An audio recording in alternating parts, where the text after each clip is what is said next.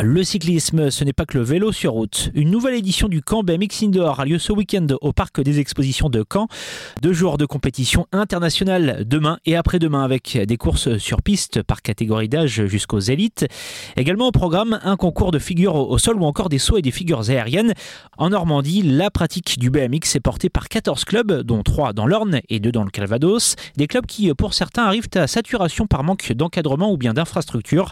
Les précisions de Bernard Sineux, président de la Ligue régionale de Normandie de cyclisme. En l'occurrence, dans l'Orne, Argentan, euh, qui a une belle petite piste où ils travaillent beaucoup. Ils ont 100, plus de, autour de 120 licenciés actuellement. Et faute d'encadrement et de, de, de, place, refusent aujourd'hui euh, des, licenciés. On a aussi le même problème avec Alençon, le BMX d'Alençon à Saint-Germain-du-Corbéi, euh, qui a une piste qui est inondable l'hiver en plus. Donc là aussi, il y a un travail qui est en train de se faire avec la municipalité pour essayer de, de voir s'il y a possibilité de, aussi de reconstruire une piste. Le développement d'infrastructures demande des investissements, surtout si on veut une piste de BMX de niveau national. c'est un investissement autour de, de 200 000 euros. Il y a, la région Normandie euh, apporte des aides assez conséquentes sur la, pour la construction de, ces pistes. Euh, donc l'Agence nationale du sport aussi est très présente sur le, au même titre que les pommes tracks qui sont faits dans les, dans les petites communes ou sur lesquelles on n'a pas forcément nous la main. Et, euh, le pomme track se, se développe énormément, donc c'est aussi une bonne école pour aller sur le, BMX de compétition par la suite. Le pump track, une piste généralement goudronnée constituée de petites bosses et de virages relevés qui peut être empruntée en VTT, BMX, skateboard ou bien en trottinette.